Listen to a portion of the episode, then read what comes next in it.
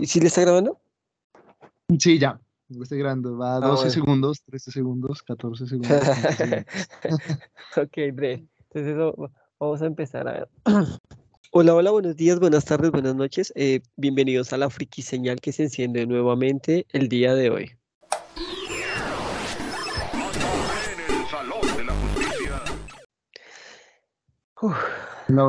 buenos días, buenas tardes y buenas noches aquí a todos a los de la Friki Señal. Yo por aquí de nuevo. Eh, sí, sí, sí, yo ese milagro que Carlos regresó, casi que no podemos coincidir nuevamente. Sí, ya, ya hacía falta, me hacía falta. Me he escuchado ahí unos cuantos podcasts de, de la Friki Señal y ya me hacía falta ahí hablar con ustedes. Lástima que no está hoy, hoy el querido Sergio, pero, pero nada, aquí motivado como siempre. Sí, no, el, el, hombre, el hombre está metido en su, en su carrera ahorita tratando de graduarse. Está ahí a ver si se gradúa alguna vez de diseñador, porque ya lleva no sé cuánto tiempo viendo materias de, de todos los semestres mezcladas. Eso que le genera la confusión a la gente. Sí, que el, el, el, típico meme que aparece a veces en TikTok de de el compañero que lleva en la universidad no se sabe cuántos años, que ve materias de primero, de segundo, de octavo, de noveno, y que aún no se ha graduado, pero lleva como 10 años en, en la universidad. Más o menos así le pasa a Sergio, pero con las materias, el pobre, el pobre, uno le preguntaba en qué semestre y me decía, no sé, porque si viendo materias de segundo, de tercero, pero estoy como en séptimo, y yo pobrecito, que creo que fue esto como homologado. Ah, bueno, también, verdad, verdad. Esos, los que homologan sí, sí tienen ese lío. Aunque yo voy para esas, yo creo que me va a tocar así andar viendo materias de, de una y otra, a ver si algún día me gradúo también. ¿Y a usted qué le pasó con, la universidad? Porque ahora solo se dedicó a trabajar y no a estudiar, Carlos. Eh, pues el problema de muchos colombianos. Falta y oportunidad. Ay, sí. Qué triste también de oportunidades. ¿Pero piensa regresar? También. Sí, la idea es regresar, así sea hacer, así sea hacer como unas, yo qué sé, dos, tres materias, algo así, que no me salga tan costoso. Porque necesito hacer prácticas y, ando varado con eso. Uy, qué triste. ¿Hasta qué semestre alcanzó a llegar usted? Hasta quinto. Uy, igual llegó lejos. Sí, alcancé algo, alcancé algo.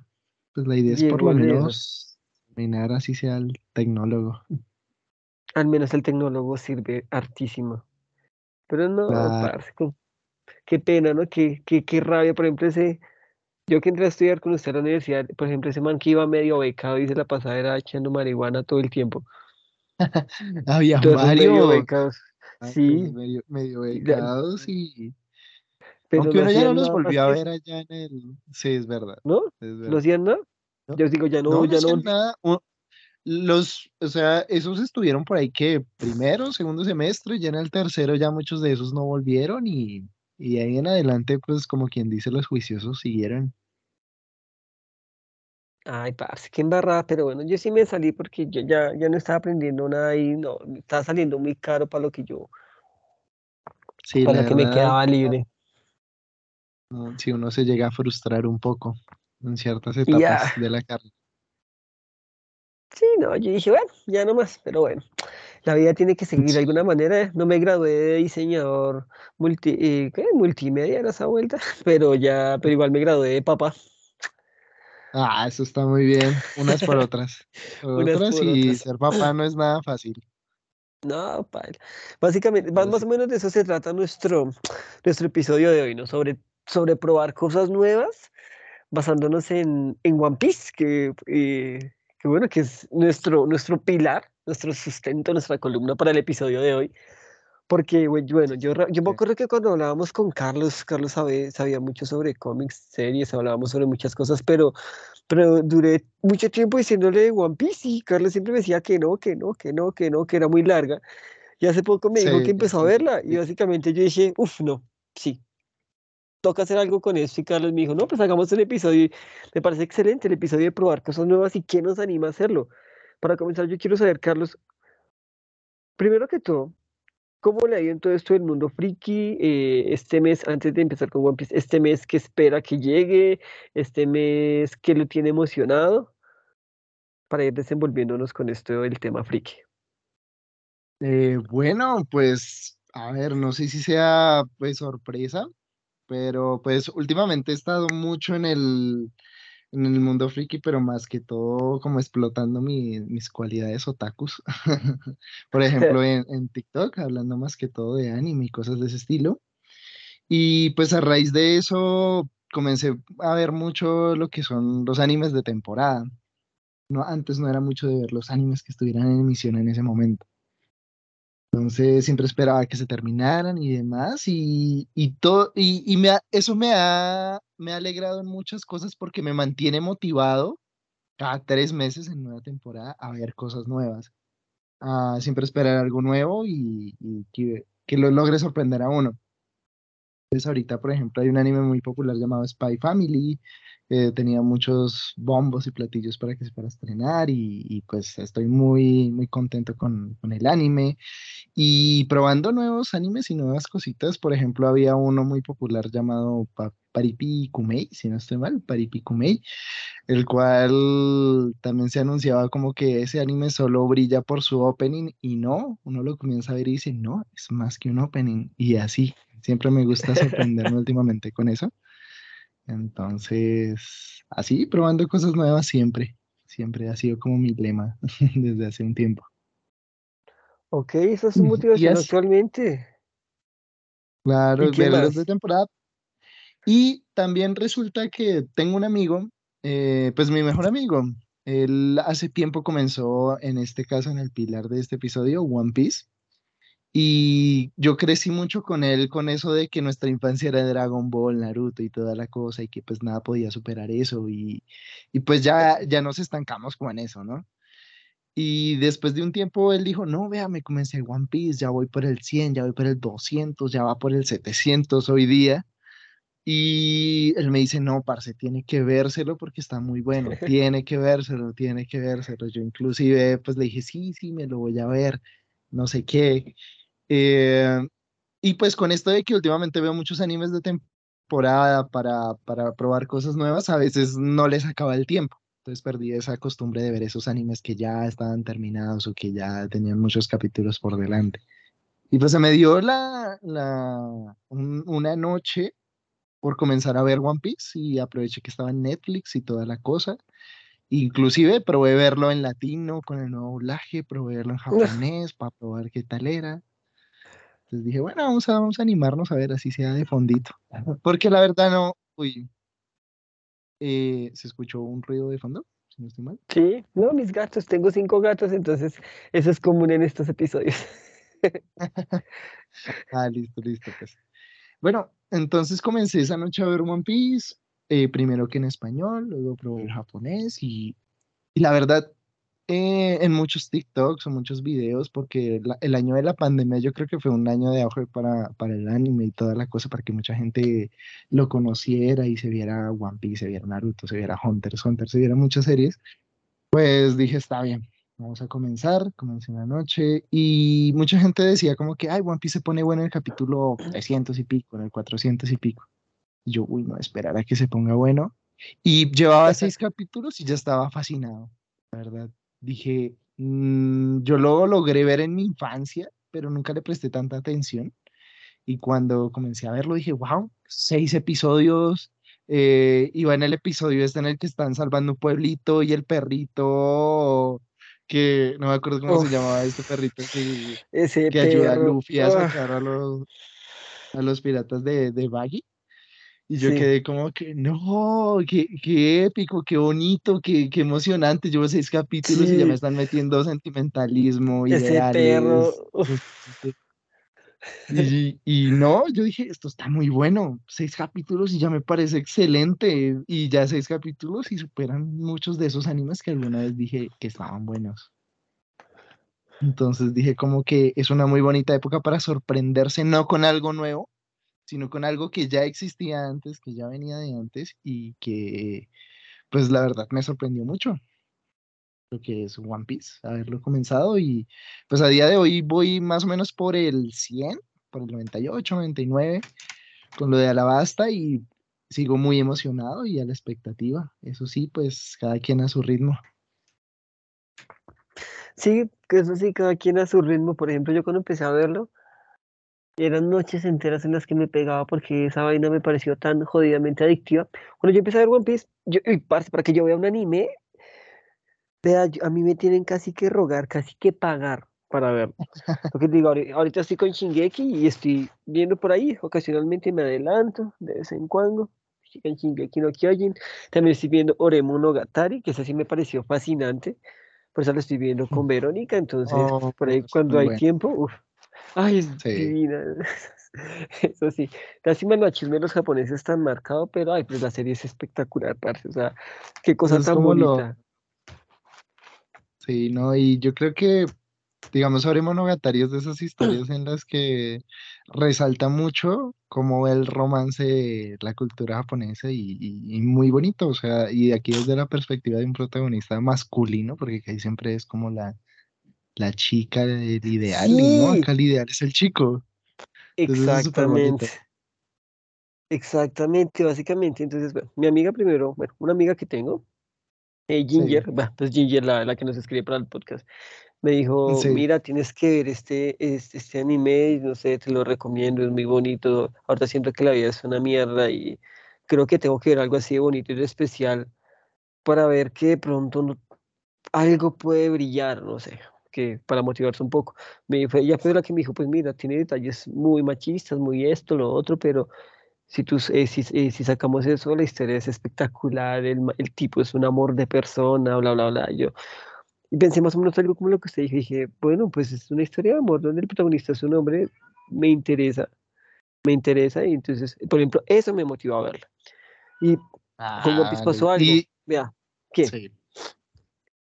No, no, no, cuéntame, cuéntame. Bueno, sí, Sí, mira. sí. eh, entonces, con One Piece fue algo parecido porque yo intenté empezar a verlo. yo- bueno, bueno, que todo, todo el mundo hablaba como de One Piece y cosas así. Empezaron a salir como, empezaron a salir publicaciones, pero yo, X, X, no, yo, yo veía Sí. era mm, otras vainas. Yo, a mí me encantan las animaciones americanas. Yo siempre preferí la, la animación americana, a pesar de que mi infancia fue mucho anime. Pues no, y un amigo, un amigo me dijo un día, un amigo me dijo un día, yo intenté ver One Piece tres veces en español latino. El error que yo cometí es que eso fue hace muchos años. Y yo no, casi no veía anime y yo, y yo decía, no, sí suena muy feo, que no sé qué, pero bueno. Mi hermano me había enseñado que tocaba verlo, era en japonés. Pero bueno, en fin. Uy, pero, pero pues, y mi, y pues mi no amigo me sé, yo, dijo, ¿qué? no, sino que ¿Qué? digo que, eh, pues aquí como un pequeño inciso en eso, y ¿Qué? Que, que no te haya gustado ver One Piece en latino, ya que pues muchos de nosotros en la infancia crecimos viendo anime en latino, que fue de Caballeros del Sí, Zodiaco, Dragon Ball y demás. sí, sí. Pero es que creo que yo ya había em- empezado como a, como a ver el detalle de lo que es el, eh, ver como las cosas en su idioma original. Poco a poco me había empezado a enamorar un poquito de eso, entonces estaba como que metido en todo este tema, cosa que es rara porque yo soy, a mí casi la- las cosas, digamos la música en inglés casi no me gusta, me gusta la música en español y siempre he sido así remamón con el español, pero y yo, bueno, no, y la voz horrible y la voz de Luffy era horrible, yo, yo vi la primer, el- en el primer doblaje, el de Four Kids, Sí, pero yo no, 4Kids, y, sí. y un, un día un amigo que hasta hace que, hasta hace tres años y medio, me hacía semanalmente el spoiler de One Piece del manga. Ah, eran momentos especiales. Sí, el man era genial. El man me dijo, el man me dijo, no, mire, mire, parce, la vaina-", porque él fue el que me hizo ver Death Note también. Me dijo, me dijo, vea, parce, One Piece es una serie sobre piratas, ta, ta, ta, ta, ta, se trata de esto, de lo otro, y yo, pues, suena interesante. Y el man, pues, me había recomendado Death Note, weón, y pues Death Note resultó ser luego una cosa espectacular. Que me dijo, parce, si usted no ve Death Note, no tiene infancia. Y yo, ok. La vi y el man pues no fracasó en esa recomendación. Eso sí fue casi una rogadera, porque el man también me vendió, por ejemplo, Death Note me la vendió. Parce, por ejemplo, esta historia, básicamente aquí la, la violencia entre los personajes no se da, aquí es un duelo de mentes, no es, no es con, no es con patadas, ni con puños, ni nada. Me decía, por mucho habrán dos golpes en la serie entre los protagonistas y ya. Yo, bueno, tengo que verla, no sé qué. Y el mismo man trató de venderme Naruto en el colegio, que era un compañero del colegio, hacía ya muchísimos Sí. años. Pero esa sí no, con esa sí fracasó bastante porque no me llamó tanto la atención. Y bueno, ahorita hablamos de Naruto porque vamos a llegar a ese punto. Pero entonces con One Piece dije, bah, intenté ver en latino, ¿no? Luego, no, en japonés. No, parce, me metí, me pasó lo mismo que usted. Exactamente, con el perro. Ese perro me enganchó. ese perro me enganchó y me enamoré. Y, y el hecho de ver, el hecho de este capítulo es, cambió. es espectacular. Y desde el comienzo yo ya llorando y yo, uy, parce, aquí hay algo. Y Sí, todo este, el imbécil de Luffy con la manera en la que hacía las estupideces y las cosas, me pareció chévere porque me pareció, igual sí, el man ya me había hecho, o sea, había hecho One Piece, Fairy Tail, Bleach, Naruto y no sé qué más, todos están inspirados en Dragon Ball. Entonces va a encontrar sí. muchas semejanzas, muchas maneras de contar la historia, el camino del héroe, bla, bla, bla, y yo, bueno. Pero no, yo decía, siento que este man está haciendo algo como lo que quisieron hacer con Goku, pero mejor, o sea, este man tiene claro lo que quiere, pero es y al, al estilo Naruto, pero el man como que no se está esforzando mucho por, pero de verdad tiene determinación. O sea, como que, como que la serie me está contando que cuando va a haber drama, va a haber drama en serio. O sea, no me están poniendo drama desde el comienzo, sino que hey, cuando va a haber drama te tienes que preparar para eso. Y bueno, y la diversión y cómo manejar los personajes y la manera en la que conoció a Zoro y la historia del perro. Y dije, no, ya, aquí me quedo. Y eran, a veces eran noches, lo máximo que llegué a ver fueron como no me acuerdo, como 27, 28 episodios seguidos o alguna vaina así, Sí. sin parar, con, con openings y todo el cuento.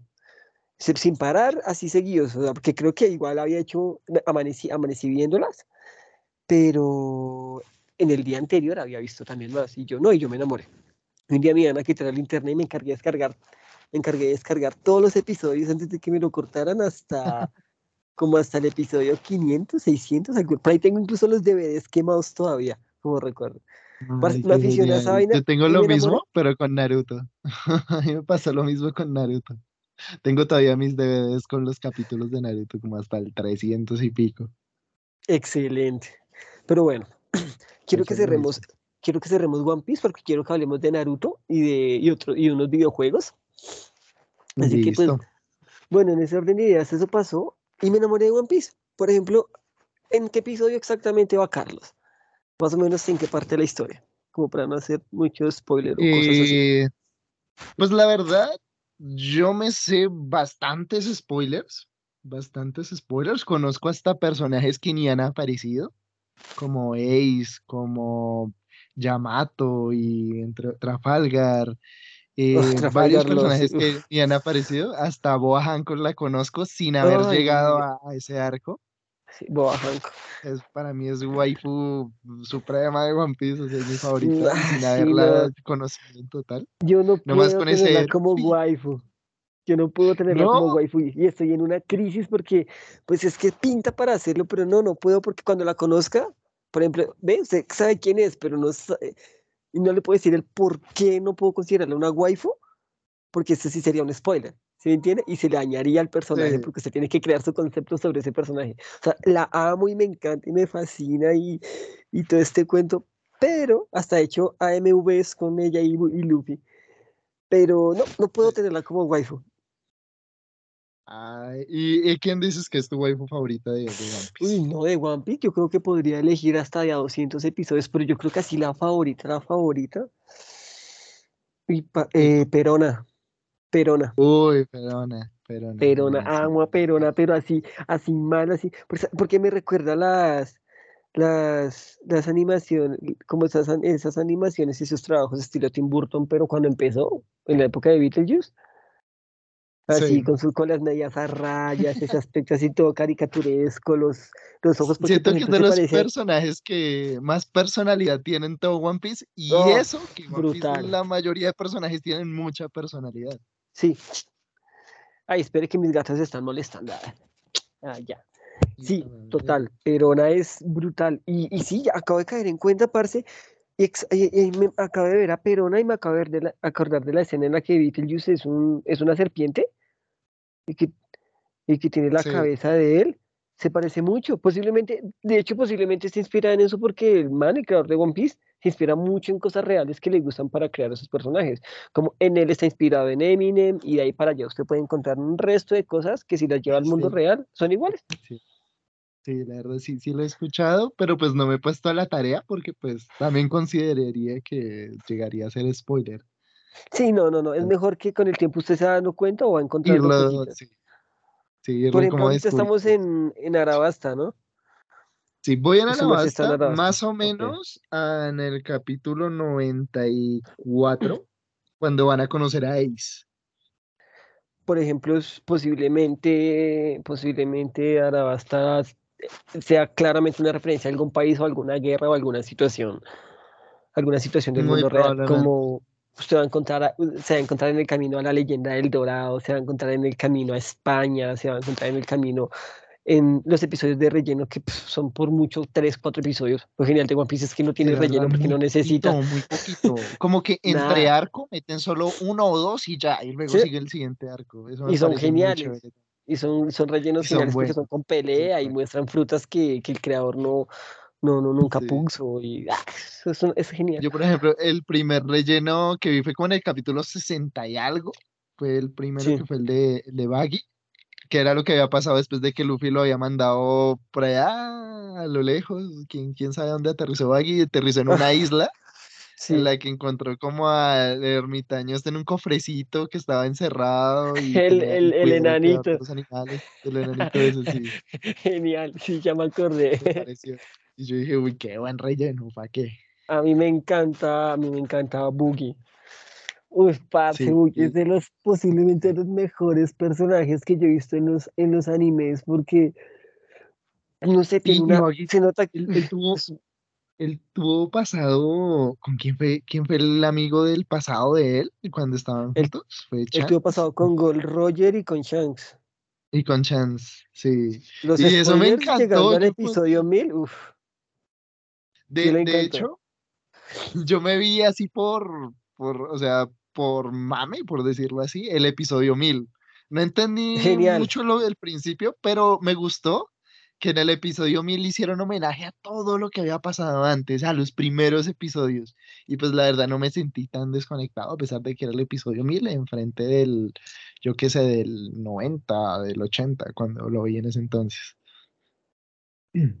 Entonces, Yo genial en 1973 y ya me vi el mil también. Sí, no, y pues el mil, la verdad, tampoco es que uno diga, uy, que spoilers. Pues la verdad no entendí ni miércoles del principio, pero que aparecieron unos monstruos peleando ahí al inicio y yo, pero ¿qué pasó ¿Qué es eso? Uy, esa saga es de, lo, de verdad de lo más brutal del mundo y, y por ahí hay artículos y todo donde dicen que ni Marvel ni DC va a lograr generar fácilmente una guerra, una guerra entre personajes como la que está sucediendo ahí, porque, uy, de verdad, la elaboración, la organización, porque es una, es una guerra con profecía, con viajes en el tiempo, con preparación desde hace más de 20 años, con... No, parce, esto e, esa saga está espectacular. De hecho, no me he puesto al día, porque sí es porque estaba esperando a que se acercara un poquito más a la pelea final, y para poder verla pa, pa, pa, pa, de totazo.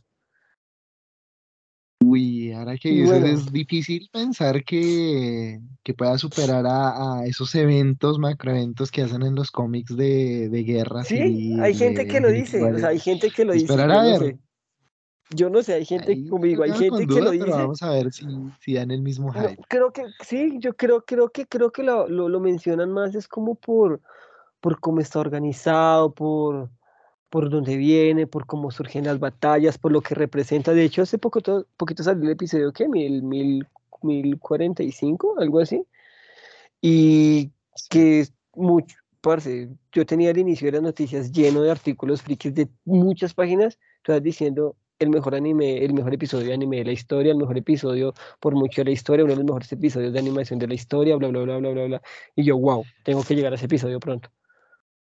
Ve, curiosamente, las noticias que yo vi así últimamente de One Piece, así que digamos como para añadir, era como lo contrario, de la última nefasta transformación de Luffy por el guiar no sé qué, cuarto, quinto, no sé qué guiar va, y que no, que resulta algo sobre que la fruta no era tal. No quiero decir spoilers, pero, ah. pero yo sí quedé como sorprendido, pero vi unas explicaciones ahí más o menos con spoilers que me, me, me, como que tranquilizaron. Dije, ah, bueno, no está No, sí, no, no, no le haga caso a eso. Están realmente. están explicando bien la cosa.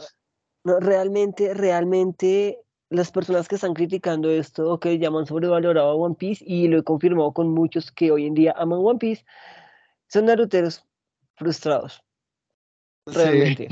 Son naruteros frustrados porque mi primo, por ejemplo, era eso. No, a mí no me gustó, no me gustó. Parce, no me la creer. Eh, One Piece iba no sé qué en, en el episodio 600, 700, ya no me acuerdo en ese entonces, eso fue hace años. Sí. Y él, ah, que no, que no, que no. Se le empezó a ver, parce, no sé cómo putas lo hizo, porque no sé cómo putas lo hizo. Entre cuando me enteré de eso y cuando fuimos a hablar, eh, porque, ah, porque estamos hablando con un, en un viaje familiar en ese entonces, Sí. con un primo, con otro primo que sí se lo estaba viendo y estábamos re felices viendo y él escuchaba y escuchaba y como a los dos meses, mes y medio, nos volvimos a reunir y ya estaba el día con One Piece y fue brutal. Ush. Y se negaba a verlo y se negaba a verlo y que no, y que no, y que no.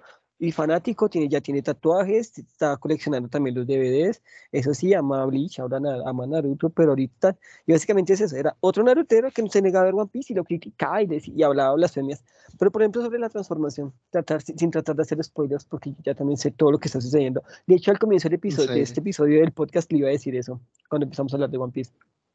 Porque desde el comienzo, ahora sí lo puedo decir ya que usted tiene presente eso, desde el comienzo del episodio, desde el comienzo de la serie, con todo esto que le acabo de escribir de Luffy, de cómo maneja las cosas, de su estupidez, nos están explicando desde el primer episodio por qué Luffy tiene esa transformación y todo el origen de la fruta de Luffy. Realmente nos lo están pues. explicando desde ese entonces y siempre, siempre en cada pelea Luffy muestra algo que justifica su transformación. Porque pues hay que tener claro que el creador de One Piece ha tenido claro todo lo que va a suceder en One Piece desde que lo creó. El Hay algunos personajes, sí, sí, hay algunos personajes que han entrado porque el editor lo, lo ha obligado a crearlos o cosas así, pero las partes importantes de la historia están. El One Piece es real, él sabe claramente lo que es, siempre ha sabido cómo va a llevar la historia, cómo va a llegar Luffy allí, entonces eso ni es sacado del culo, como los siete pecados capitales que siempre Meliodas dice, oh, necesito derrotar a un demonio más fuerte, voy a ir a un jarrón mágico que tengo en un lugar de entrenamiento donde hay un poder que tenía guardado y siempre tiene poderes guardados de algún lado y uno dice, No sé, de algún lado, los famosos Sí. poderes regalados. Sí, que uno, papi, entrene, entrene, haga algo. En fin, con Luffy siempre construyeron eso, por ejemplo, siempre, siempre. O sea, lo que está sucediendo ahí es completamente justificado. Y nos justifican porque, porque pudo vencer a Crocodile, porque pudo vencer a Enel, porque pudo vencer a un resto de gente, porque justifican su comportamiento, justifican porque, porque hace ciertas cosas. Y, por ejemplo, en la saga de Skypiea hay un, dos Sí. puntos específicos y es importante esa saga porque ahí básicamente nos están avisando la transformación de Luffy. Tengamos en cuenta que eso es muy atrás, como 700, 800 episodios atrás de lo que está pasando actualmente. Entonces, eh, la transformación de Luffy no es sacada del culo. El man ha trabajado duro, duro, duro, duro, duro, duro. Y se, de hecho, se la gente no puede llorar porque se sabía desde hace, ¿qué le digo yo? ¿Cuatro años? ¿Cinco años? ¿Seis años? se ya todos los fans sabíamos que la quinta marcha o la transformación o el despertar de la fruta, como fuera que el man lo iba a llamar, iba a suceder en esta pelea. Y pues, parce, no es como que un anime sea estilo Superman de, oh, soy el más fuerte y para ganarle voy a ser más fuerte. No, en el anime siempre toca estar débil para poder despertar el poder, siempre toca estar mal para despertarlo. o sea, Solo simplemente Sí, le dieron un despe- le despertó el poder y ya, y la gente no le gustó, pero papi, o sea, hace seis años que sabemos que va a pasar, desde el comienzo de la serie, el man ha trabajado en eso, la gente que está jodiendo, jode por joder, pues, la verdad. Es verdad. Solo- Y no, y, y lo que decías al principio, se siente mucho como la, o sea, comparándolo, como que estos animes salieron de Dragon Ball y toda la cosa, o sea, el tipo de historia, el viaje del héroe, se siente que esto es una evolución, o sea, cómo evoluciona este tipo de historia en frente, por ejemplo, a una como la de Dragon Ball, a la de entrenar y volverse más fuerte, pero aquí no es como que solo entrenar y volverse más fuerte, porque desde el principio se daba a entender que Luffy era un sujeto muy fuerte, por, pues, que tenía la, la fruta del diablo y toda la cosa, Sí, sino que progresivamente durante la historia se va haciendo más fuerte con todo Sí. lo que va haciendo, todo, cada logro, cada, o sea, él como que no entrena, no sé, realmente nunca lo he visto entrenar, pero de cierta manera se va haciendo más fuerte con cada experiencia que va viviendo en su aventura por Pero a ver. Quiero, voy a tener que ver los spoilers porque es que igual no sé hasta qué punto Carlos sabe spoilers. ¿Qué sabemos, qué más sabemos de Luffy y de Ace? Mm, lo del apellido, eh, lo de Sí, pues, pero, los que tienen el o sea, ¿qué sabemos de la familia? ¿Qué más sabemos de la familia de Luffy y de Ace? Eso es lo que no me he querido spoilear mucho. Entonces no voy a La hacer nada, no voy a hacer no, nada de spoilers no lo he ahí, querido saber pero, mucho. Sí, sí sí he escuchado algo. cosas relacionadas con Luffy y Ace, pero no, no, no quisiera No, dejemos así, no. Por ahora dejemos así, pero sí le voy a decir algo. Por ejemplo, ahí muestran que Luffy no entrena, ok, todo bien. Pero cuando es que el, momento, el flashback de Luffy realmente no ha llegado. El flashback de Luffy llega cuando matan a Ace. El flashback de ah, Luffy llega cuando matan a Ace porque Luffy entra en crisis.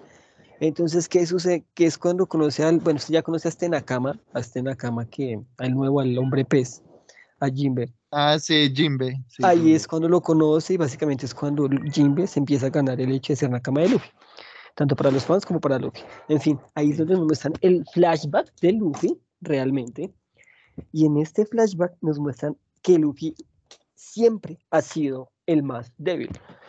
Que básicamente Luffy, desde sus siete años, ha tenido que entrenar y entrenar y entrenar y entrenar y entrenar y entrenó durante 10 años antes de salir de viaje. o sea, pues. hagamos de cuenta que, que, que Ace era muy fuerte teniendo apenas 9 años. Muy, muy. Sí, de, de hecho he visto muchas teorías de que Ace como que fácilmente le pudo haber, o sea, le pudo haber ganado a Barba Negra porque pues él tenía una sí, chetada sí, yo no sé qué. Sí, yo por eso, yo por eso no puedo, no puedo tener a Ace como mis personajes favoritos, ni soy Team Ace realmente en esa familia. No, no puedo. Ace vendría siendo como, como ese, ese Gary es tú que, que no logró ser Gary es tú en la historia. Algo así, no puedo. Yo no puedo con, con, con, o sea, me encanta Ace, obvio. Tengo el tatuaje de él. Pero, pero sí muestran todo esto. Por ejemplo, muestran, mm, nos empiezan a contar, porque ahí es donde se empiezan a centrar más en Luffy. Empiezan a contarnos el camino de Luffy para llegar, para llegar hasta donde está. Y cuando usted llegue ahorita, por ejemplo, ahorita que usted llegue a, a cierto punto, que igual Luffy ha entrenado mucho para llegar a donde está y Luffy en cada pelea va aprendiendo, va adquiriendo cosas. Pues ahorita en Skypiea, por ejemplo, empieza a aprender algo muy importante también. Skypiea mucha gente la rechaza y dice que no, que se vea en el resumen. y, pues soy sincero, para mí es mi favorito. Es de mis favoritos, es de mis favoritos de esa época, sí. La primera persona que veo que dice que no, es de A mí me encanta, parce, porque es que yo sí dije, aquí hay muchas cosas, aquí hay muchos detalles. A, mí me, me, gusta mucho por el tema de Dios, por el tema de, por el manejo del tema de Dios. Sale la referencia a Don Quijote de la Mancha, sale la referencia a Eminem. En él es uno de mis villanos favoritos por mucho todo este concepto del Dios, todo este concepto del manejo del oro, el concepto de ser llamado un mentiroso, este, el concepto de, de, de, las, de la convicción de Luffy, de, la, de todo, todo, este tema político que siempre tratan en One Piece, de la opresión, del no sé qué, de esto, de lo otro, el poder, que, que en él se ve como muy overkill ahí, a veces que de verdad puede escuchar todo, o sea, es de verdad el comportamiento de un dios, los diálogos que surgen durante esta saga, todo lo que se empieza a descubrir de los poderes que hay, un, un resto de cosas, hacen que de verdad sea de mis favoritas porque mucha gente lo que pues espera es un arco estilo, yo qué sé, estilo Rosa, donde, uy, no, mucha acción, mucha violencia, mucha pelea, hay un objetivo, no.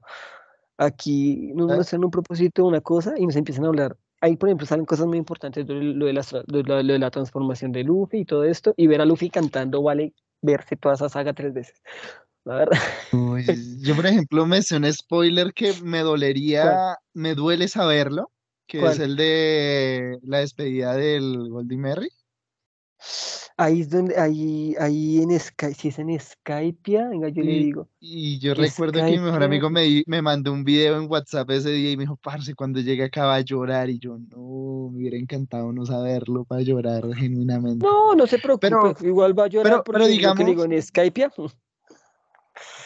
digamos que sí me está alegrando mucho con, con, lo que me estás contando, ¿no? Es que eh, a pesar de que pues me sé muchos spoilers y la forma en la que me estás contando la historia me motiva más a seguirla viendo, o sea, a llegar a esos momentos que a pesar de que me sé el spoiler, puede que me sorprenda y eso es algo que sí me ha enseñado One Piece a diferencia de muchas otras, yo qué sé, series o películas, que uno a pesar de ir preparado con el spoiler, pues a la final dice, ah, miércoles me sé el spoiler y, y pues no me sorprendí tanto como quisiera.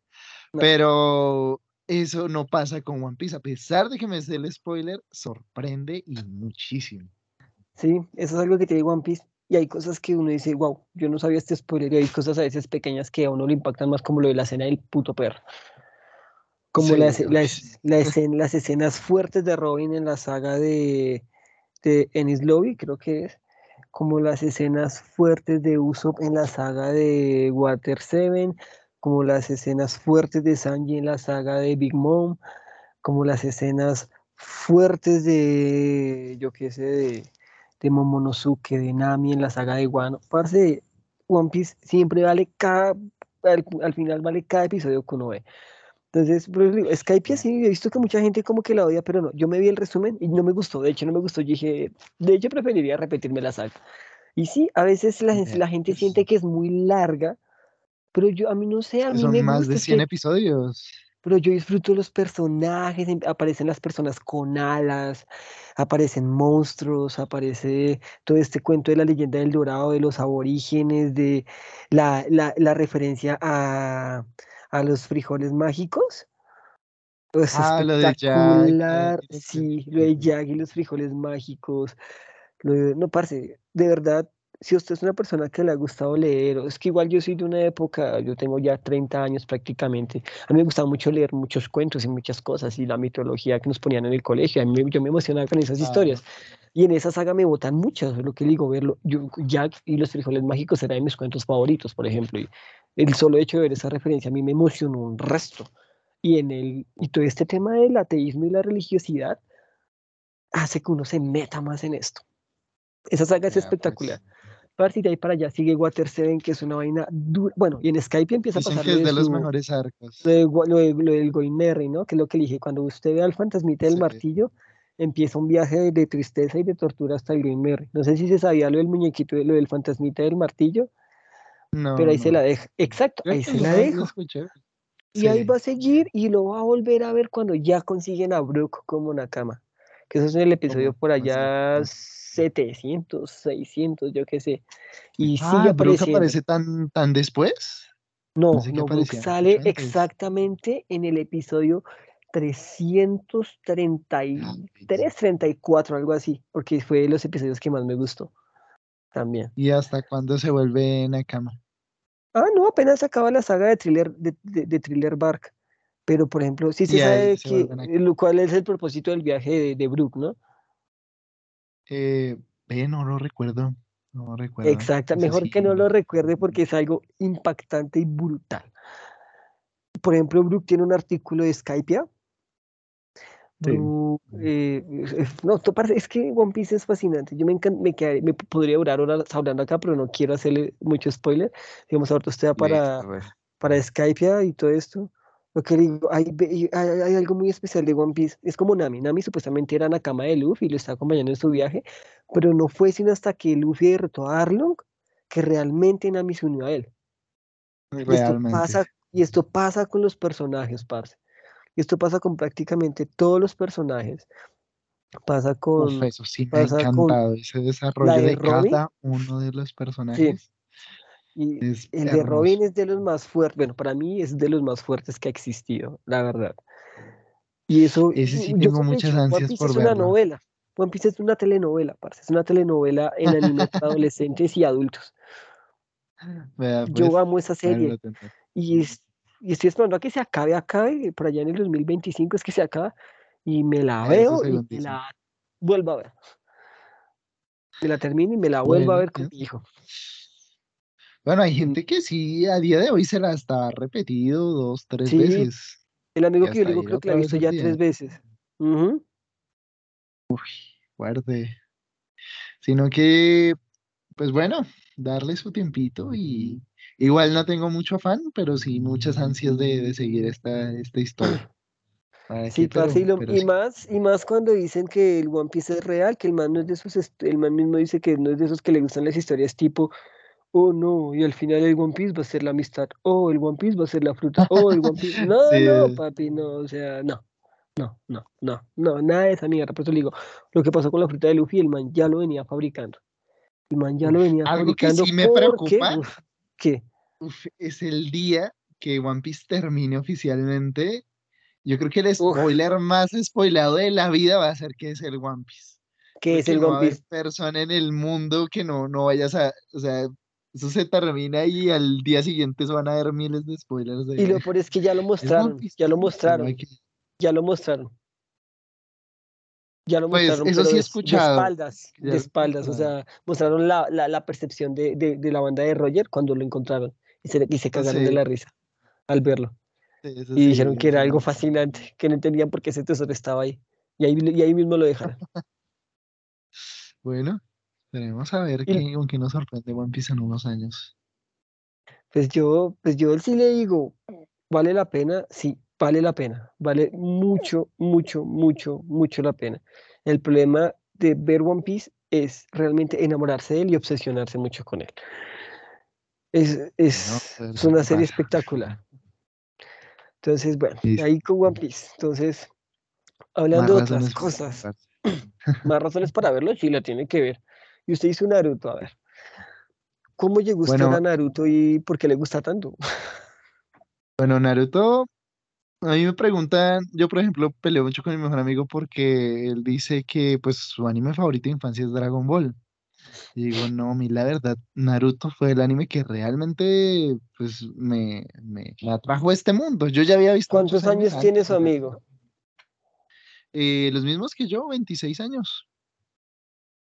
Ok, 26 pelea interesante, siga contando. Entonces, eh, yo an- antes de Naruto sí, ya había visto Dragon Ball, antes de Naruto ya había visto los cuentos de los hermanos Grimm, antes de Naruto había visto Inuyasha, que yo diría que fue mi primer anime, el que más recuerdo fue Inuyasha. Nunca me gustó, Y... ¿Cómo? nunca me gustó. ¿Nunca le gustó Inuyasha?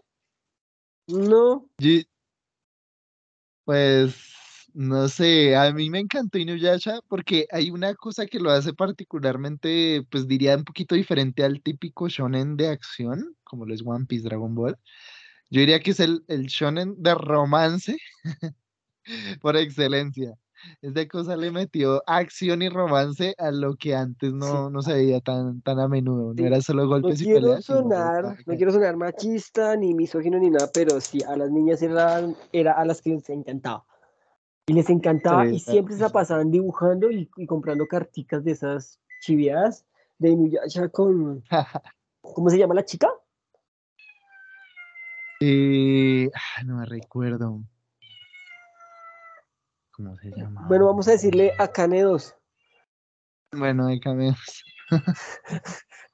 Bueno, y Sí. bueno, Inuyasha, parce. Y había visto Inuyasha, que es su favorito. Bueno, era de sus favoritos. Eh, de mis favoritos y fue el que pues realmente me introdujo al mundo del anime. Yo sí también crecí con la animación occidental, pero como que era nivelado. Yo entré a ver cosas de animación occidental y entre anime era muy, muy, muy igual, estaba muy, Sí. muy a la par. Pero Yo ya luego conocí anime, yo sí vi Naruto. más anime, ¿sabes? sí, Pero bueno, que en siga, nuestra perdón. época estaba mucho el auge, no, no, todo bien. Estaba mucho el auge del anime doblado, que de, de Dragon Ball doblado, que Caballeros del Zodiaco, también Caballeros del Zodiaco fue infancia. Sí, todo esto de Y Mazinger Z y Barón Rojo y, y Sailor Moon y la abeja mágica y las guerreras mágicas. A mí me encantaba eh, el Barón Rojo. bar- ¿y su opening? Oh, Me encantaban los mechas. Yo de hecho no soy muy fan de los mechas, es como A el mí me género gustaban cuando que, niño. que- que No, pero cuando niño, ahorita no me gustan. Ahorita no me gustan. Transformers me encantaba. La serie de Transformers. uf. La serie de Transformers animada era excelente, era muy buena. No sé, yo tengo muy bonitos recuerdos. que de hecho aquí, bueno, un paréntesis. De hecho, cuando empecé a ver Shingeki no Kyojin y vi los titanes, yo dije, pues yo vi un- todas estas vainas de mechas, ¿no? Cuando niño me encantaban. Sí, Dije, ah, no, posiblemente esto va a ser como los animes clásicos de, oh, un objeto gigante que uy, pelea, no. posiblemente hay un humano dentro manejándolo, y luego ahora va a resultar que lo mismo que tienen que derrotar, ellos mismos van a tener que usarlo para derrotar a los otros o que el poder está infiltrado entre ellos. Vamos a ver cómo se resuelve. Y sí, efectivamente pasó todo eso. Y efectivamente pasó todo eso. Yo creo que Pero, también pero, tengo mis rollos con eso, porque no me sorprendió tanto. sí. Ahí yo diría que Pero el bueno, fuerte de Shingeki, y sí, sé que mucha gente lo critica por eso, ese es el porque tema político, ¿no? Eso es lo especial. pues no necesariamente el político, sino como el trasfondo, por ejemplo, de su prota, de su, sí, más que todo de su protagonista y cómo se toma el concepto de, o sea, se toma tan en serio el destino de, de esa persona o sea, que uno, uno se lo llega como a creer, o sea, no es como que todo le pasa convenientemente, como sucede en muchas historias, sino que uno dice, realmente esto pasa porque tiene que pasar así. Porque tiene que pasar, sí, es lo mismo que pasa con One Piece, que Luffy realmente está destinado a eso. Que voy a recalcar, lo de la fruta no, fue, no fue rebuscado porque también hace años, hace años el rey supremo del mundo tenía una foto de Luffy y tenía un sombrero de paja guardado y estaba detrás de Luffy por una razón y era por la fruta. Ahora sí, perdón, siga con Shingeki y con Naruto. Ah, pues, No, sí, pues más que todo Shingeki es eso, el concepto del destino y, que realmente nada sucede por porque sí, todo hasta lo político sucede por, por una razón y pues eh, lo critican mucho por eso, como que, ay, es que Shingeki, que el drama y toda la cosa. Y no, la verdad es que la historia va muy bien encaminada, muy bien escrita. Siento que tiene muy poquitos, poquitos fallos. Pero sí digo que no es un anime que sea bueno para recomendar para ver, por ejemplo, a una persona que no ve mucho anime. Entonces yo no recomendaría Shingeki de primerazo. Recomendaría, por ejemplo, hasta One Piece. Mi amiga así sea muy largo. pero Shingeki que mi amiga dedujo eso porque me dijo, me dijo cuando escuché el podcast de las preguntas, me dijo, ahora básicamente Camilo confirmó que nunca va a ver Shingeki. Sí, creo que cayó en cuenta. Siento que eso es como por niveles. Sí, es verdad. No, pero yo sí quiero verlo, yo sí quiero verlo, yo sí quiero verlo. Pasa, otra cosa que pasa, que dejó de pasar durante unos episodios y luego volvió, es como que esa exageración de las expresiones y el tiempo que se gastan sobre exagerando una expresión, en lugar de seguir contando la historia, como que, no, y sobre, así sobre dibujan la cara, así, es como ver a llegue el perro cuando y a fin el humano cuando sobre exageran sus caras, así es como que, no, y uno, papi, ya, sí, ya, le dolió la muerte de su mamá, siga sufriendo y que la historia siga, o sea, me parece que le meten demasiado drama esos momentos, pero igual durante la parte de la historia, cuando hubo acción en el bosque, por ejemplo, la dejaron, dejaron eso y se fueron a contar la historia y la acción y todo eso. Eso, es, algo chévere, cambian de la acción al drama y ay, que me gusta más el drama. quiero el melodrama. No, sí, pero a mí me, a mí me gusta el drama, no me gusta la sobreexageración, pero en lo que digo, de las expresiones y cosas así. Eso sí, las escenas de acción, parce, valen la ah, pena. Valen toda la pena del puto mundo. Posiblemente sea la mejor, el mejor anime hasta el momento que he visto que tiene las mejores escenas de acción. Uy, bueno, ya era algún día cuando, no sé, se llegue a animar por ver el famosísimo Kimetsu o, Kimetsu. Fate también. Kimetsu, he visto escenas de Kimetsu y escenas de Bleach también y son como buenas, pero pues como no he visto tanto, entonces como que... Ah. bueno, hecho, Bleach, Bleach son muy similares a las de Naruto. A todas estás regresando a Naruto. Naruto, sí. Bueno, y pues hablando también de la motivación, en lo que me comenzó a atraer este mundo del anime y por ejemplo razones por las que comencé One Piece y demás, es que Naruto fue como ese anime que tenía todo aquello que a mí me encantaba en la infancia, cosas de ninjas, eh, poderes, eh, personajes facheros, como quien diría. Entonces, eh, comedia, tenía hasta sus cositas de romance, era tan completo, sentí que la historia tenía de todo. Sentía que un capítulo de Naruto me ofrecía como un desayuno, almuerzo y comida a la vez. No los, así lo describiría. Así fue cuando comencé a ver Naruto. Entonces, eh, sí, comencé a ver Naruto de esa manera, en la cual me ofrecía todo aquello que me encantaba en esa época. Y era algo que no me solía dar Dragon Ball. Yo solo veía Dragon Ball peleas, peleas, peleas. No sé, pues, sé que tiene. Peleas y ya y peleas y quiero ser más fuerte y sé que Goku su infancia es un gran personaje y toda la cosa, a pesar de que sí, eh, sí está sobrevalorado y yo la verdad sí soy de los que sobrevalora mucho a Goku porque pues sí es nuestra infancia, es un gran personaje, pero tampoco tanto, siento que le hace falta mucho para realmente contar una buena historia, o sea, en términos de historia, eso no me lo ofrecía Dragon Ball y sí me lo ofrecía Naruto, me ofrecía como cierto objetivo marcado, bien marcado desde el principio, lo de Naruto queriendo ser el Hokage y cómo va a ser su travesía de volverse del ninja más débil al ninja más fuerte. Y preciso en esa época me encantaba y de esa manera me motivé a ver Naruto. Y así comencé a ver más anime, así poquito a poco. Pero Naruto fue prácticamente, mm, fueron, años y años en los que solo pensaba en Naruto. Hasta que... ¿Se compró, la bandana y todo, la cinta? Para la cabeza. También, toda una bandana, corría como Naruto para coger el bus. y muchas cosas. La verdad sí, y me daba compraba los, eh, los, juegos de carta de Naruto, álbumes de Naruto, dibujaba Naruto, tengo cuadernos con dibujos de Kakashi, Sasuke, Naruto. Por ahí los debo de tener y fue como mi obsesión. Entonces eso fue lo que pues me hizo comenzar, me hizo comenzar y motivarme en todo esto.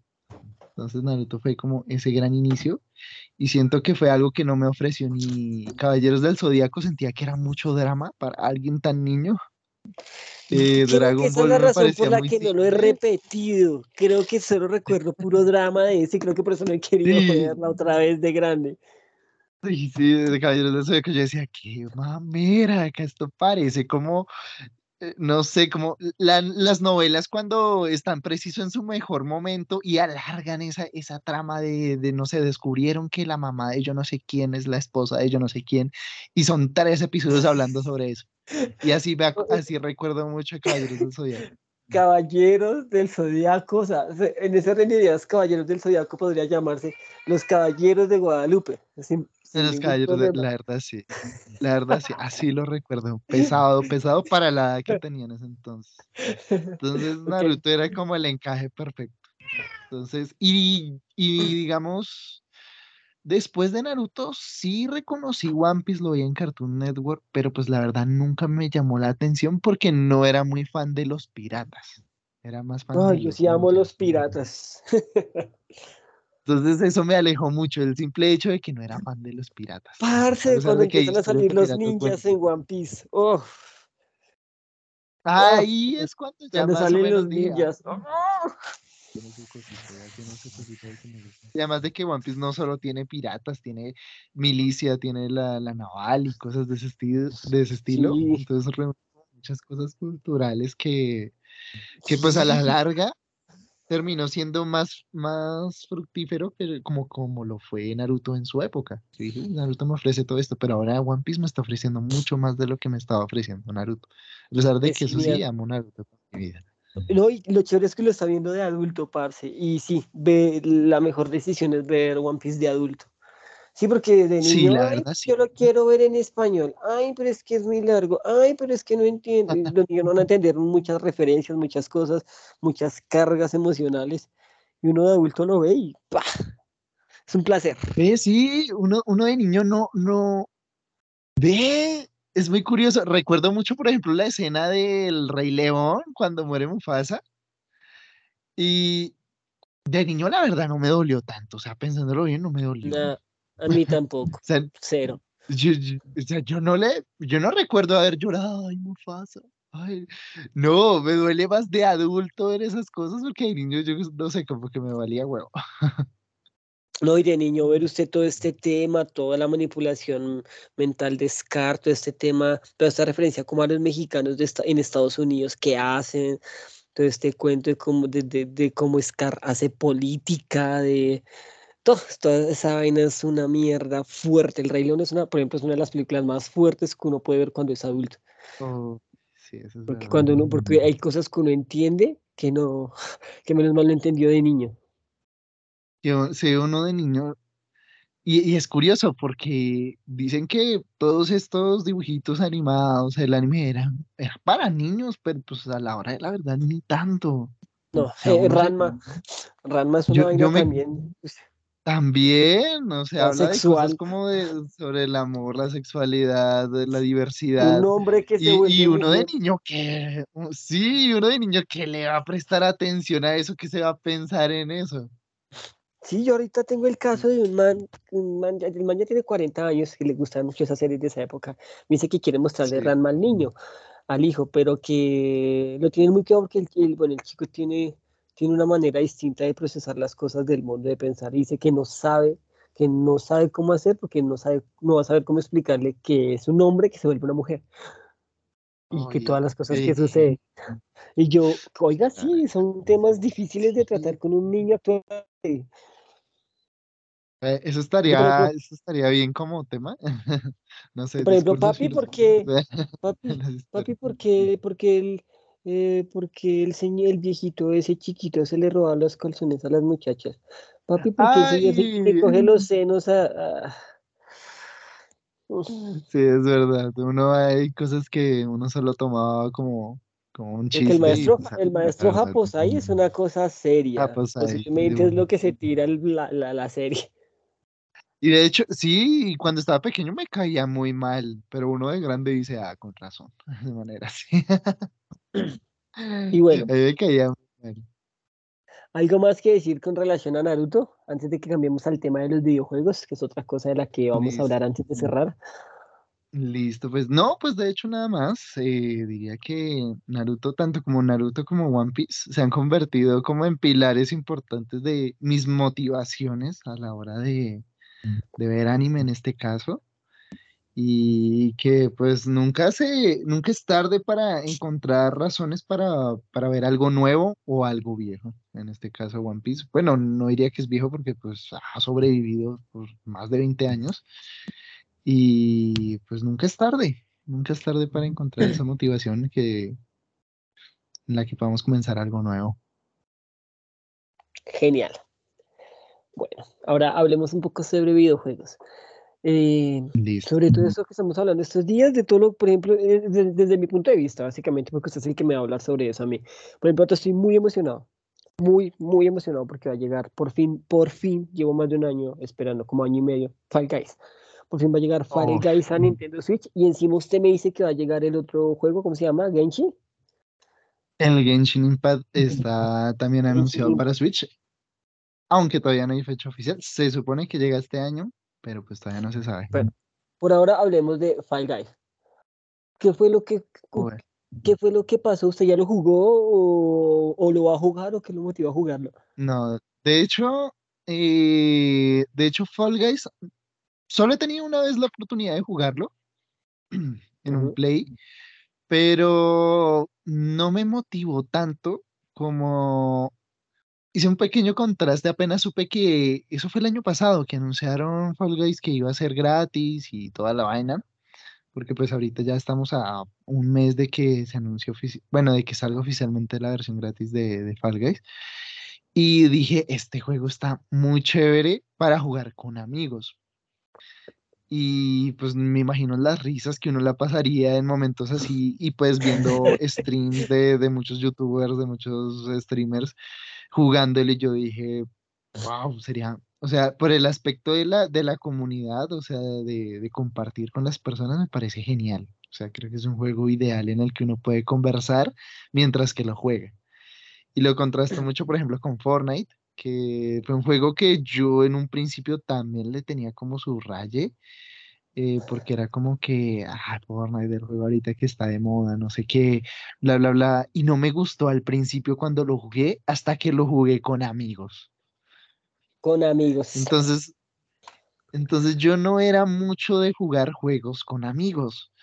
Eh, o sea, siempre me han gustado los juegos de historia en solitario, a lo Assassin's Creed, a lo Uncharted, a, a, lo de Last of Us, o ese tipo de cosas. ¿Qué nivel?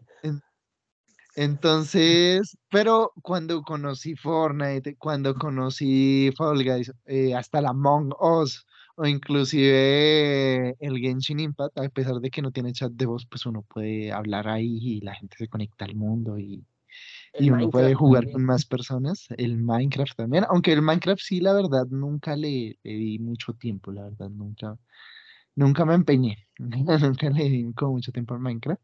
Entonces lo que me gusta, por ejemplo, esto del Fall Guys y lo que me motiva a jugarlo es que el día que salga, seguramente, no sé, yo lo, lo voy a escribir a usted o a un amigo o algo, parce, vamos a jugar Fall Guys. es lo que me motiva muchísimo. Vamos a jugar Fall Guys porque pues, va a ser muy divertido jugar con alguien y, y, y esa experiencia de, de, compartir los videojuegos, siendo que yo no era una persona que le gustaba compartir mucho en los videojuegos. a mí, sí me ha gustado mucho y de hecho básicamente por eso quiero jugar el Fall Guys porque me recuerda mucho eh, los Mario Party. Estoy viendo, es, que estoy viendo, estoy viendo niveles de Mario Party, los niveles donde de verdad hay desorden y pelea hacia lo mal hecho. Estoy viendo un nivel de Mario Party, pero con 60 personas, y eso me parece algo desastroso, brutal, y eso me va a parecer un desorden increíble. Y eso es lo que me motiva a mí jugar. Y aparte, los gráficos son divinos, y son simples, y son coloridos, y son espectaculares, que fue la razón por la que desde que salió Fortnite y que empecé a ver cómo era, dije, quiero jugarlo, porque a mí los, los shooters no me gustan, pero los gráficos de este me encantan. Que una vez me compré para celular, pero Fortnite tiene mucha personalidad, o sea, es... Demasiada, eso, eso, es lo que, esa es la palabra, la personalidad de Fortnite me encanta. Y un día me compré un celular pensando en que, yo, ay, ese, según las características, dije, no, este me sirve. Estaba entre dos opciones. Dije, me compré este, me compré este. Pero resulta que no, el que me compré no me servía y el que me sirvió fue el otro y eso lo compré en el 2018 y ah. fue mucho tiempo sin poder jugarlo hasta que hasta el año antepasado que por fin lo pude jugar en Switch. Y primero que todo dije no pues no es que soy como muy malo para este no le di la oportunidad y pues no había jugado con amigos. Entonces Sergio me dijo no pues si quiere vuelva a jugar y esto y no me, me envicié me envicié me enamoré del juego me enamoré de sus mecánicas de la historia que cuenta de los gráficos de las skins que salen de de todo. Y dije no parce yo aquí me quedo me enamoré de este juego y por ejemplo ahí me quedé. Y ahorita con el Fall Guys es eso.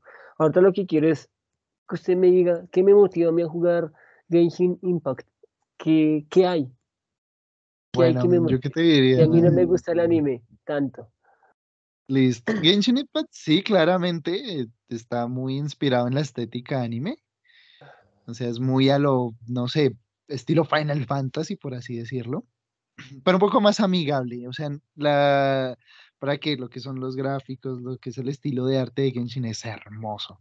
Los, los mapas, las texturas, los efectos, eh, los personajes, la historia también es un factor muy importante en Genshin Impact. Eh, diría que claramente el contraste más, más similar sería el Legend of Zelda Breath of the Wild, del que claramente se inspiró Genshin Impact. Divino.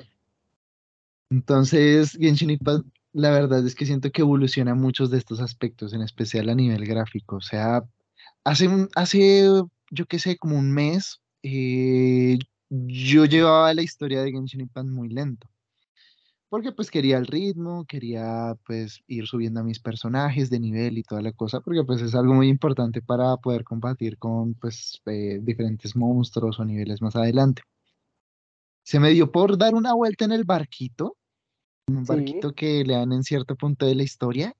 Me di una vuelta por todo el mapa, estuve como hasta las 2 de la mañana, 3 de la mañana, dando vueltas en ese barquito, visitando las islas, los diferentes puertos. Hay una isla que está llena como de tormentas eléctricas y uno ve a lo lejos, me puse los audífonos y Dios, qué cosa tan hermosa. La música es buenísima, definitivamente la música va a ser de las cosas que más lo van a enamorar, el arte y la experiencia de exploración que tiene ese juego. No tanto ya a nivel de dificultad u otro, porque ya son como más añadidos, pero lo que es el arte, lo que es eh, la música, lo que es toda esa experiencia de, de vivir en ese mundo abierto es hermoso. Hay un lugar que se llama Cima, que es como una especie de cráter gigante que Fácilmente uno se hace en una esquinita, agranda la pantalla y, es un wallpaper hermoso mientras que suena la música, cómo se mueve el pasto. Siento que es, un juego que le da a uno muchas experiencias. Y a pesar de que dicen que la comunidad es algo tóxica, pues yo no me centro mucho en, eso. Como en todos los videojuegos. Como en, todos los videojuegos. Yo me centro en, lo hermoso que es ese juego. Siento que es de los juegos más hermosos visualmente que he jugado, que he escuchado. Y es muy divertido, la verdad, también las mecánicas de juego, los personajes en las historias, uno se enamora de esos personajes, además de su estética. La historia de cada personaje, uno dice, Ay, yo quiero no sé, una mate como, como ella o una waifu como él o este man es un papucho porque hace tal cosa, tal cosa, como hablan los actores de doblaje. No sé, siento que tiene muchas cosas que si no lo enamora una, lo puede enamorar de otra cosa. Si no le enamora el arte, lo enamora la música. Si no le enamora la música, lo enamoran los personajes. Lo único malo, sí, es mucho texto, pero como usted dice que le gusta leer, no, sí, no, pues, mis juegos favoritos son de esos de leer. De, o sea, yo soy fan de Nintendo, el que sea fan de Nintendo y se moleste porque un juego lo obliga a leer, no es nadie en la vida, la verdad, es un poco. Genshin Impact tiene muchísimo texto, muchísimo fácilmente, yo creo que pueden sacar una novela, pero vale mucho la pena leerlo. La verdad vale mucho la pena ver el lore de, la historia del juego, de cómo el viajero que es el protagonista se va involucrando con los diferentes personajes en las diferentes como, ¿cómo se diría? Partes del mapa que también están como inspiradas en diferentes culturas. Existe Mondstadt, que es un, Em, un lugar inspirado como en la antigua Inglaterra, por decirlo así, de castillos y todo ese tipo de cosas. Está Liyue, que está inspirado en la cultura china, los templos gigantes, las montañas. Está Inazuma, que está inspirado en Japón. Y bueno, hasta ahora son como las tres. y Inazuma es hermoso. Inazuma, yo creo que es, que hay un, personaje, hay un personaje de One Piece que se llama así. Sígame escribiendo en lugar, por favor. Inazuma. Pues, Inazuma es básicamente una, una, serie de pequeñas islas inspiradas en Japón. O sea, la, eh, están los eh, árboles estos de, de, las sakuras, bueno, ¿cómo es que se llaman? Sí. De estos pétalos están eh, hay una isla que está llena de electricidad y digamos la estética es muy de rocas, flores, árboles, todo combinado, aparecen zorros en algunos lados. Eh, también hay esta fauna y flora rica en, es el, guano de, el guano de Genshin. Sí, algo así, es el guano de Genshin. Y llegar a, y uno se siente como, como, realizado cuando uno llega a Inazuma, porque hay que superar, o hay que pasarse todo el arco de Mondstadt, el de Liyue, y toca eh, hacer una serie de misiones para que una chica llamada Beidou, que es una pirata, lleve al viajero en el barco a Inazuma. Y uno se siente como que, wow, voy a viajar a Inazuma.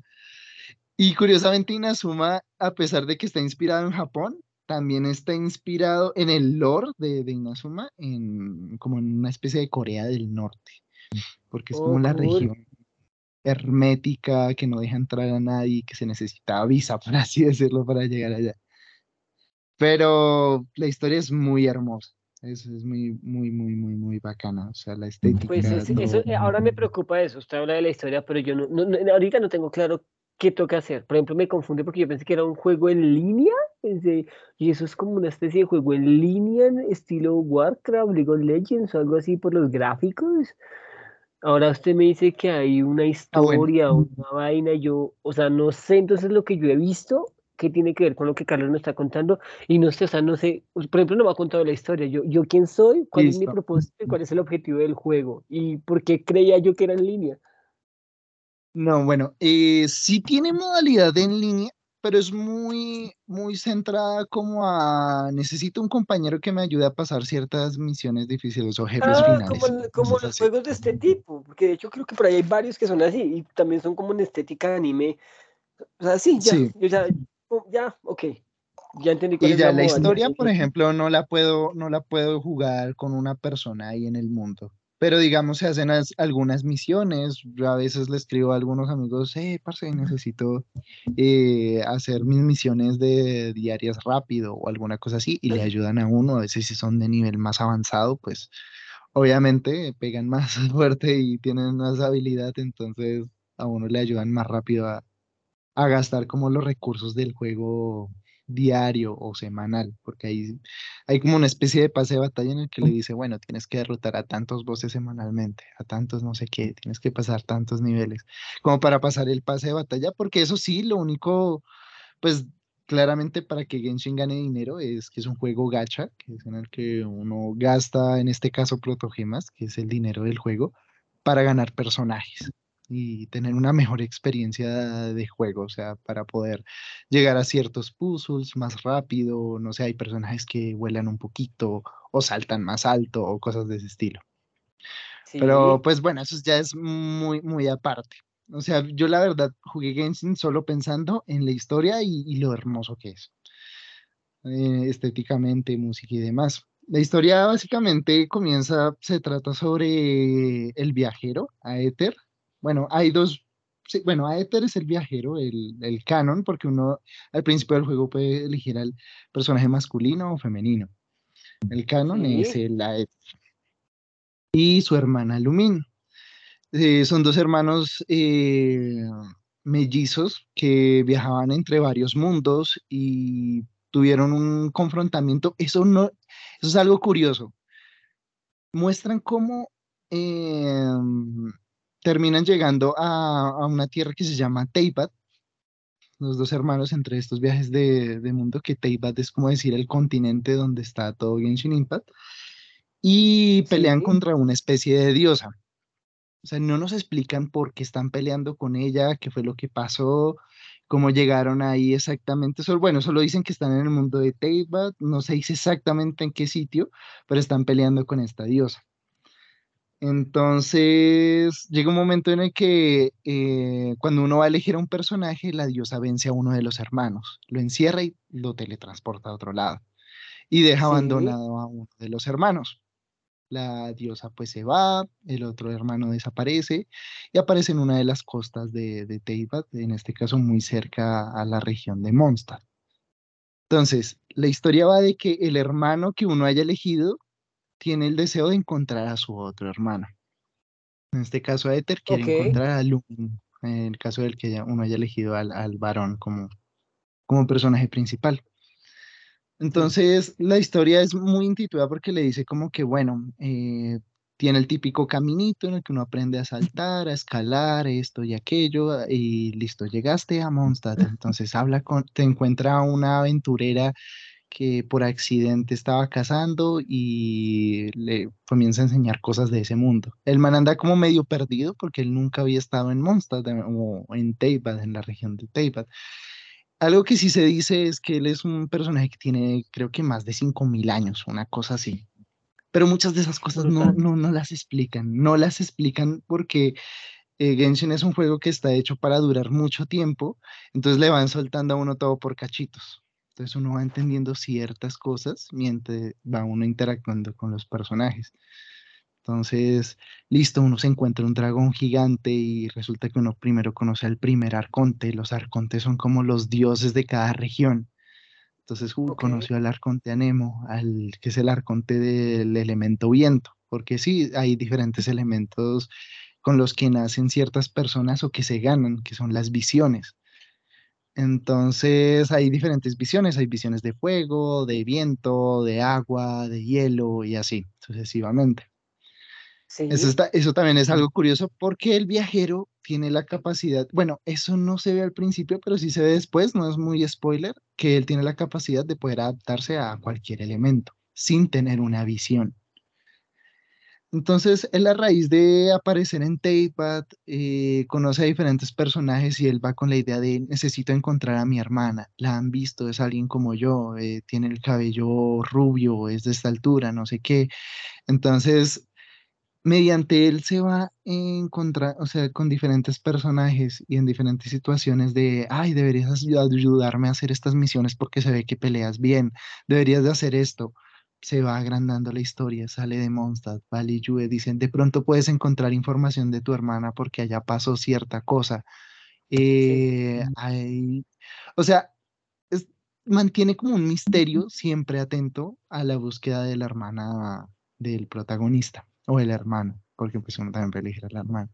Entonces, simplemente así comienza. Quiero buscar a mi hermana, em, comienzo por cierta región, pregunto a los líderes de acá, a los soldados, a los aventureros, me llevan de aquí a allá, luego llego a otro lugar, comienzo a conocer otros personajes, sus vidas.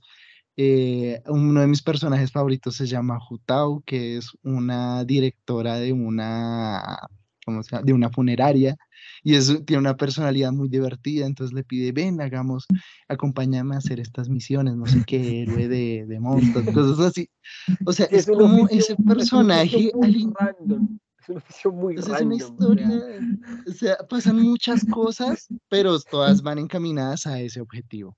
Aunque el viajero quiere encontrar a su hermana, pero en el camino se va conociendo a muchos personajes, a muchos, no solo personajes, sino pequeñas historias de por qué a tal personaje le pasó tal cosa, qué pasó en este lugar, cómo así que este arconte y luego sale el típico villano, no, no el típico villano de turno, sino la, la organización que está robando los poderes de las visiones o de que necesita tal cosa especial del arconte y luego van a engañar al otro arconte y así. O sea, pasan muchas cosas, hay muchas historias, pero todo va encaminado a eso. Entonces es muy rica la historia, es un lore muy grande. Y siento que vale mucho la pena, vale mucho la pena, pero es bueno ir al ritmo de cada quien. Siento que al ser un lore muy grande y al ser un mundo tan grande, es bueno ir lento, ir experimentando todo, todo el juego por sí mismo. Pues acá ah, creo que me acaba de despertar ganas, y no ni siquiera por este, sino por otros juegos que, por ejemplo, hay, eh, hay gratis para Switch, que son también gratis, con Sí. modalidad de historia y modalidad de, de bueno, esto de, de, com- de comprar cositas y eso. Pero pues creo que sí me acaba de despertar interés ahora también por eso, porque yo los he descargado, los he probado, lo que le digo, hay unos muy parecidos a lo que yo he visto de, de este. Creo que entonces, pues, puede que me empiece a llamar la atención y ahorita que ya, ya que digamos que todo este tema de, de ser papá, ya organicé un horario, ya tengo más tiempo libre para jugar. De hecho, ya estoy jugando Sí. nuevamente mi juego favorito, que es el de Paper Mario 64, Eso es un que ya llevo, uf, es divino, ya llevo, ya llevo 11 horas de juego. Estoy muy feliz. Entonces creo que voy a darle la oportunidad a estos, parce. Creo que le voy a dar la oportunidad a estos juegos. A ese apenas salga, creo que sí le dar la oportunidad. Y ojalá sí salga, porque con el Fall Se supone que está planeado, igual que el Fall Guys. Yo creo que le vamos a echar muchas horas. Uy, parce, yo quiero echarle muchas horas a ese juego. Le tengo muchas ganas. El Among Us también me gustó, pero sí, es hay que jugarlo con amigos, parce. Hay que jugarlo Sí, con la verdad es que eso es de, de muy paila. motivan. Mucho niño rata ahí jodiendo. Sí, es verdad. Por ejemplo, en Genshin no pasa tanto, uno a veces juega con desconocidos, pero son como que, hey, eh, gracias por dejarme entrar a tu mundo, necesito tales materiales. Ah, pero es que si quieres visto, te ayudo con un que ese jefe o tipo de juegos es así. He visto que en ese tipo de juegos es así, es distinto. Esa cultura de Warcraft, que, que dejó Warcraft de este tipo de cosas y, y ese tipo de vainas como de compartir con la gente en mundos así abiertos, creo que es más así. Creo que es, es- esa ese tipo de juegos creo que tiene gente más sana, un poquito más sana. Un poquito más sana y es Sí, más fácil es que conocer gente sana en ahí. Genshin es bastante sana. ¿Para qué? Pero sí. No, y son muy, muy, muy, o sea, la gente es muy amable, o sea, muy servicial, no sé cómo decirlo, de que ven, Ah, yo que te ayudo con tal jefe, ven, te ayudo con no sé qué, pero es muy puntual, o sea, el multijugador no, no, no es tan la parte principal, sino vivirse la historia, explorar, explorar es de las mejores cosas que tiene ese juego, mientras que uno escucha la música, eh, simplemente es hermoso. A mí lo que más me encanta es explorar. Yo amo los mundos abiertos y quería siempre, siempre he querido jugar el Zelda Breath of the Wild, pero pues no tengo una Switch para jugarlo. Y fue lo Yo más parecido. jugarlo. Yo también quiero jugarlo y ahorita que lo que le digo, estoy organizado y tengo tiempo para jugar, creo que valdría la pena conseguirlo alguna vez. Ahora sí, ahora sí Sí. quiero jugarlo, porque es que antes no lo quería conseguir ni comprar ni nada, porque dije no voy a tener el tiempo, no voy a tener el tiempo y me entristece tener un Zelda y no tener el tiempo. Por ejemplo, ahorita en este emulador de Nintendo 64 para Switch ya tengo el Ocarina of Time y el Majora Mask, Sí. entonces estoy muy emocionado por eso.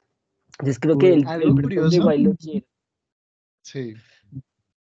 Ah, Algo ah, curioso bueno, que- quería comentar algo curioso de Legend of Zelda Breath of the Wild. Es que yo hace tiempo tuve un trabajo en un bar en el que mi jefe le Ah, encantan su los jefe. videojuegos. Eh, sí, alguna vez le había Sí. comentado de él. Es súper Claro, fan muchas veces hablamos del hombre. Sí. Entonces, él compró, pues hace tiempo, una Wii U y la compró con un Zelda Breath of the Wild, porque pues alcan- el Breath of the Wild Sí. alcanzó a salir para la Wii U. salió para Wii U, eso fue lo mejor, eso le ayudó a muchísima gente. Sí, ayudó muchísimo para, o sea, animó a la gente a comprarse un Wii U en vez de una Switch, porque pues se encontraba más Sí. económica, y jugar el Breath of the Wild. Y escuchaba mucho a mi jefe hablar de, "Ah, es que me metí al juego y, y me encanta caminar y hacer tal misión, ir a recoger mis materiales, ir a hacer tal misión diaria, no sé qué. Y yo era, ve, tan chévere.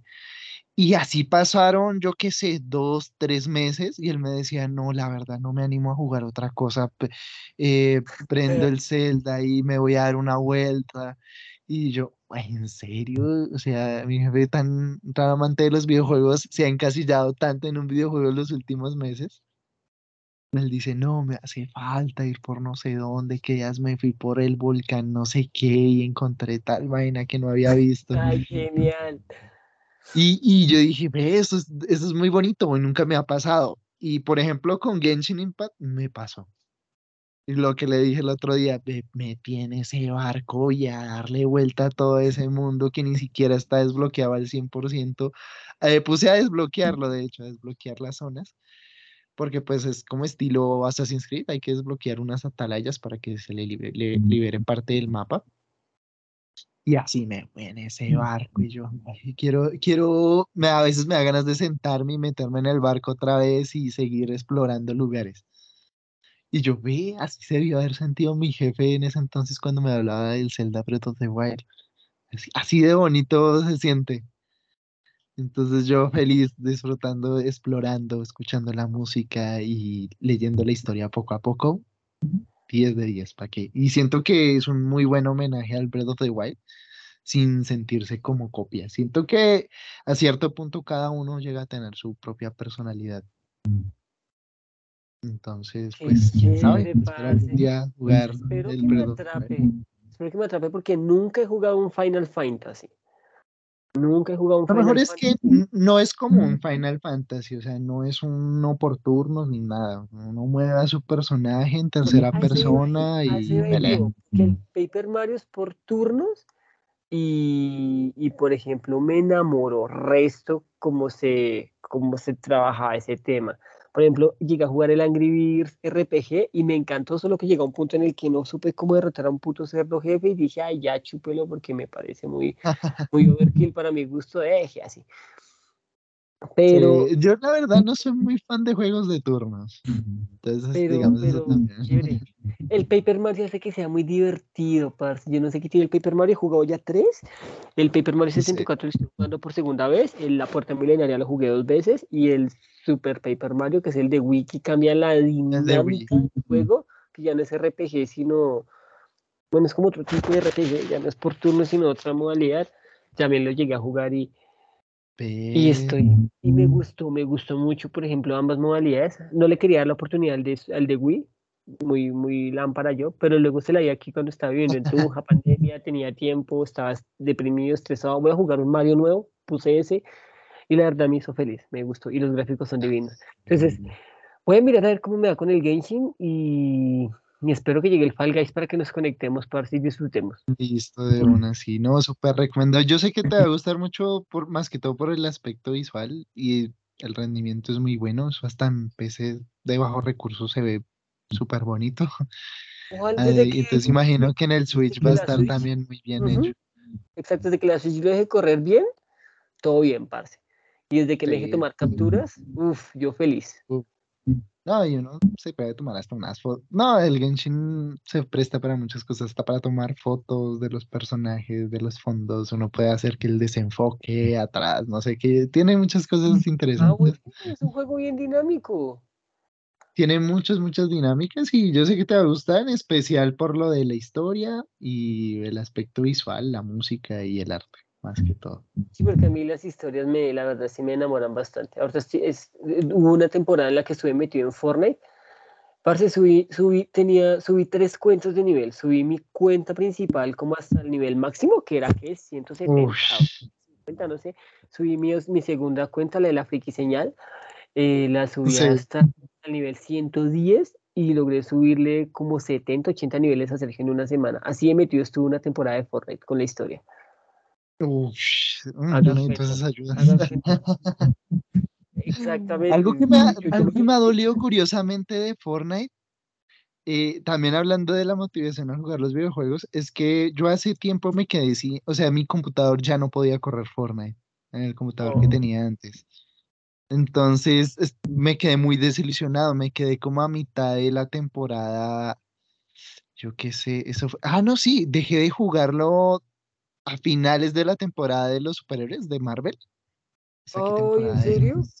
Pues eso fue genial, Sí, me ayudó un amigo a terminar el pase y hasta ahí, porque ya después no me corría el juego. Y me pegué una entristecida porque jugaba muy seguido con, con dos amigos y éramos de, no, venga, miramos qué es lo que pasó acá, no sé qué. Y pues me desconecté totalmente de Fortnite. Oh, Entonces me sentía muy triste porque pues salía nueva temporada, no pude jugar tal pase, no sé qué. Duré como dos temporadas de Fortnite sin jugar. O sea, han pasado dos desde la de superhéroes, ¿no? Dos o tres, o tres temporadas. tres, tres temporadas Como tres temporadas. Entonces dejé de jugar y la verdad pues ya me sentí muy desmotivado. Y una de esas cosas fue lo que me llevó al Genshin.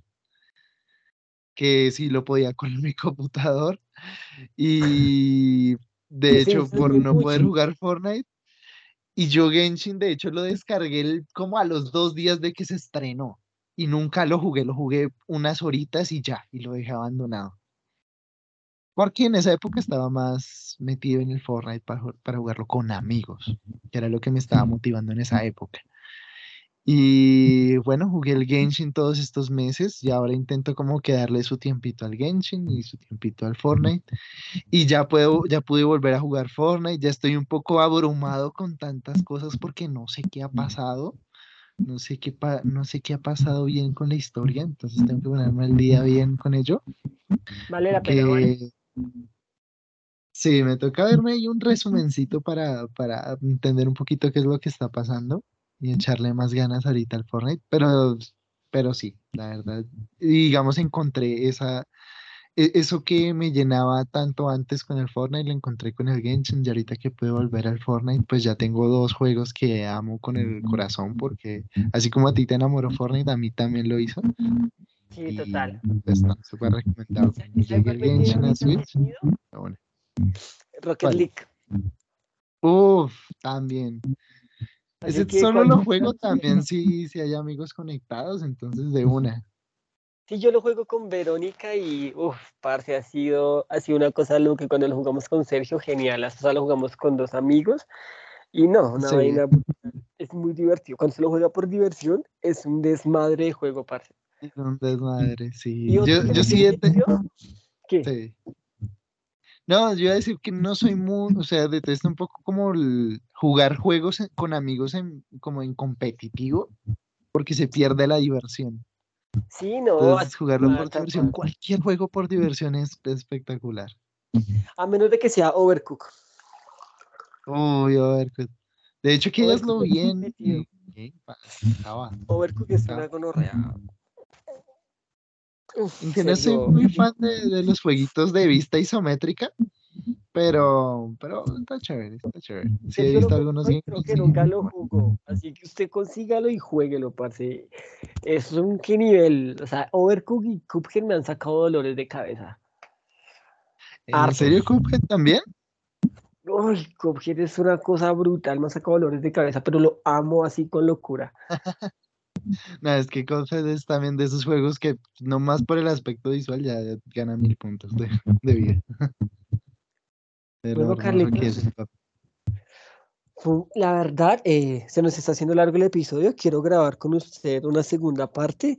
Así que por ahora, pues hagamos la pausa y seguimos, seguimos en una segunda parte porque me está gustando esta, esta temática, esta modalidad. Y conversar con ustedes Ah.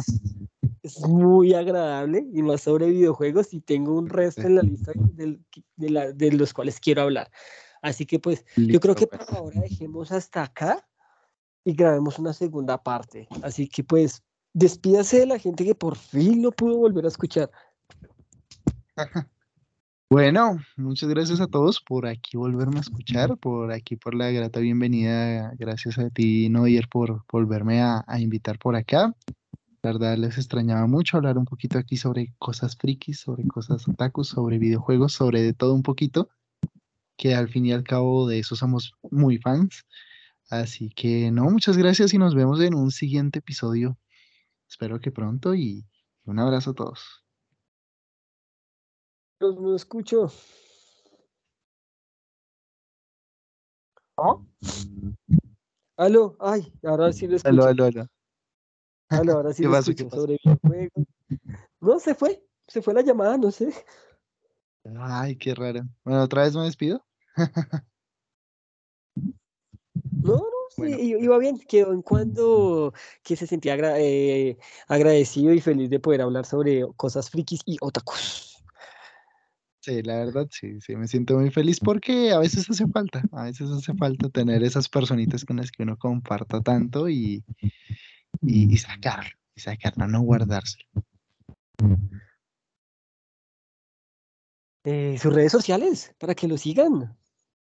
Ah, bueno, eh, me pueden seguir tanto eh, en Instagram como Twitter, como, como TikTok, lo que sea, como Charlie White Black, o sea, Charlie blanco y negro, o sea, en inglés, Charlie White Black. Bueno, eh, a Carlos muchas gracias, a Sergio muchas gracias que, por estar ausente, malparido. Yo sé que tiene que estudiar, Descarado, Espero no que- mentira. el cínico ese. No, espero que el hombre pueda grabar pronto, que podamos grabar todos. Hay un montón de temas que tenemos pendientes. Eh, Claro que espero sí. que, que les vaya muy bien a todos. Estamos, eh, todos estamos muy felices por cosas como Umbrella Academy 3, eh, Stranger Things Uf, 4. También, también, de los más esperados. Hay que, gra- hay que grabar una nueva parte. Eh, espero que, que grabemos hacer- una nueva parte para Sobre Umbrella Academy estaría espectacular. Yo estoy enamorado de esa serie. Eh, espero que les vaya súper bien, que les haya ido muy bien. Y ahorita que a todos se está acabando toda la pandemia, que no les dé la viruela del mono. y que Ninguna de las digievoluciones posteriores. Así que pásenla muy bien. eh, eh, pueden seguir a la Friki Señal como Friki Señal. La, se- la primera es una I, la segunda es una Y.